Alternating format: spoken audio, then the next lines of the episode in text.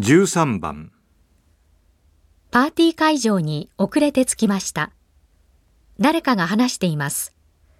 プログラムのどこの話ですか？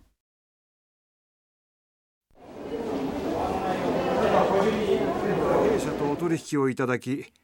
十数年の月日が過ぎようとしています御社のご支援ご好意により私どもも成長することができましたこれもひとえに社長さんをはじめとする従業員の皆様のご向上と心から感謝しております今後とも相変わりませずよろしくお願いいたしますとともにより一層の御社のご発展をお祈りし、ご挨拶に変えさせていただきます。本日はおめでとうございます。プログラムのどこの話ですか？